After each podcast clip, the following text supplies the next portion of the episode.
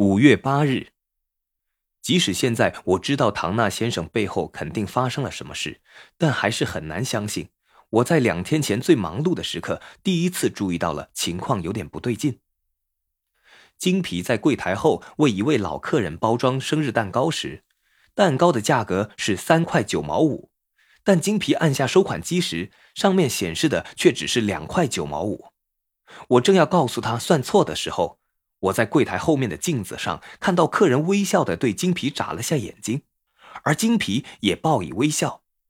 顾客收下找给他的零钱时，我看到他留下的一个硬币在金皮的掌中发亮。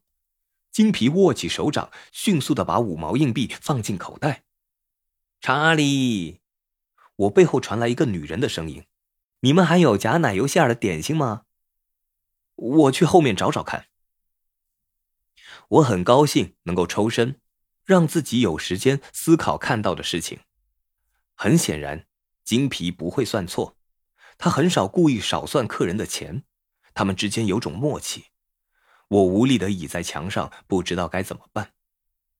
金皮已经为唐纳先生工作超过了十五年，唐纳对待员工一直就像对好朋友或亲戚一样，他曾不止一次的邀请金皮的家人去他家吃晚饭。唐纳先生必须外出时，常常请金皮帮他顾店。我也听说过，唐纳先生还出钱支付金皮太太住院的费用。很难相信，这样一位好人，竟然还会有人想欺骗他。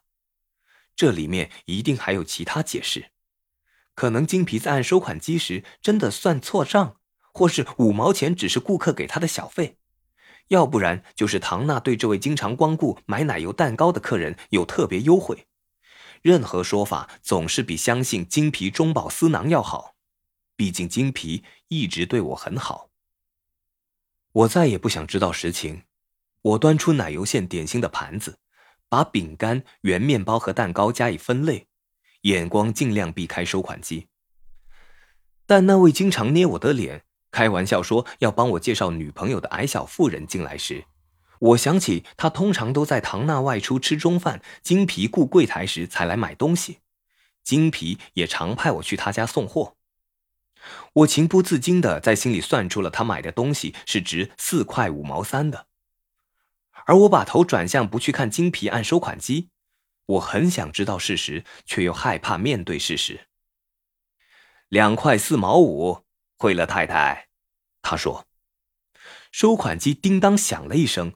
计算找零，然后抽屉砰的使劲关上。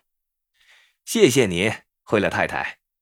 我转过头时，刚好看到金皮把手伸进口袋，我还听到铜币碰撞的轻微响声。究竟他曾多少次利用我帮他跑腿送货给他，并且故意少算他的钱，以便两人私下平分？这些年来，他一直都在利用我帮他偷钱吗？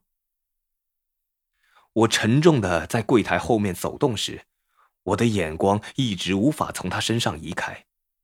我看到汗水从他戴的纸帽下渗出，他似乎很快活，心情也不错。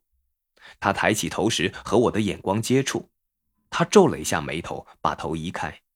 我很想揍他，我想走到柜台后面把他那张脸砸碎。我不记得曾经这么痛恨过别人，但是这个早上，我衷心的痛恨金皮。在我宁静的房间里，我把所有感受宣泄在纸上，但没有太大的帮助。每次我想到金皮在偷唐纳先生的钱，我就想砸东西。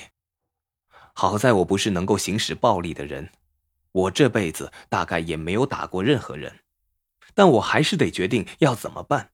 我应该让唐娜知道，他最信赖的员工这些年来一直偷他的钱吗？金皮一定会否认，而我也无法证实。然后唐娜又会怎么做呢？我不知道该怎么办。